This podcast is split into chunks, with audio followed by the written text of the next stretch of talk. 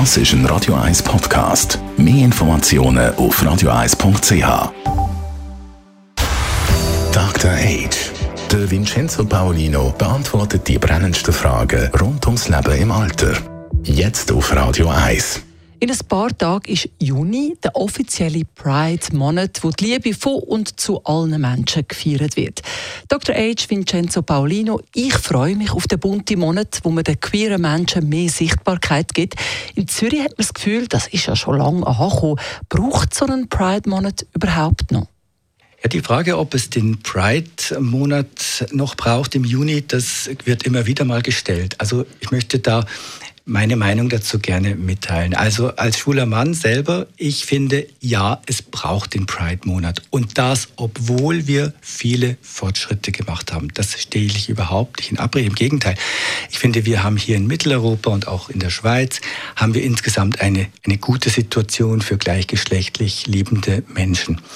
Und ähm, gleichwohl hatte ich kürzlich ein Erlebnis. Ich war eingeladen als Referent an einer Tagung vom äh, Bund schwuler Männer, heute heißt das queerer Männer. Und was mir aufgefallen ist, wie viele mir sagten, dass eigentlich niemand wissen darf, dass sie heute hier sind bei diesem äh, Bund schwuler Männer. Und das hat mich dann schon ein berührt und auch, dass es hm, diese Situationen noch gibt.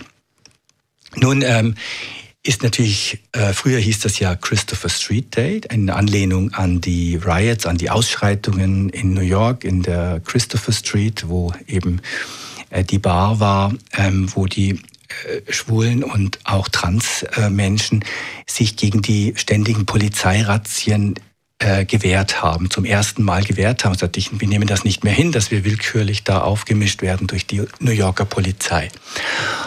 Und entstanden ist also diese Bewegung, dieses Protestieren aus einer sehr starken Unterdrückung. Und dann gibt es ja manchmal Leute auch, die sagen, ja, warum gibt es nicht auch ein Hetero-Pride oder sowas? Und da muss ich sagen, ja, seid froh, dass ihr keinen braucht, denn ihr seid nicht in diesem Ausmaß gesellschaftlich, juristisch und äh, sozial geächtet gewesen. Und wir haben es zum Glück geschafft, dass es jetzt besser wird. Und doch glaube ich, dass die Sichtbarkeit die Normalität, mit der wir damit umgehen, dass dieser Kampf äh, nie ganz endet. Denn äh, wir haben andere Länder, in denen es viel, viel unfreier zu und her geht.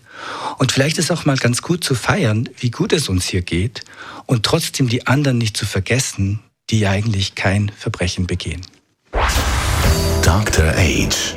Jeden Sonntag auf Radio 1. Unterstützt von Alma Casa, Wohngruppe mit Betreuung und Pflege rund um Tour. www.almacasa.ch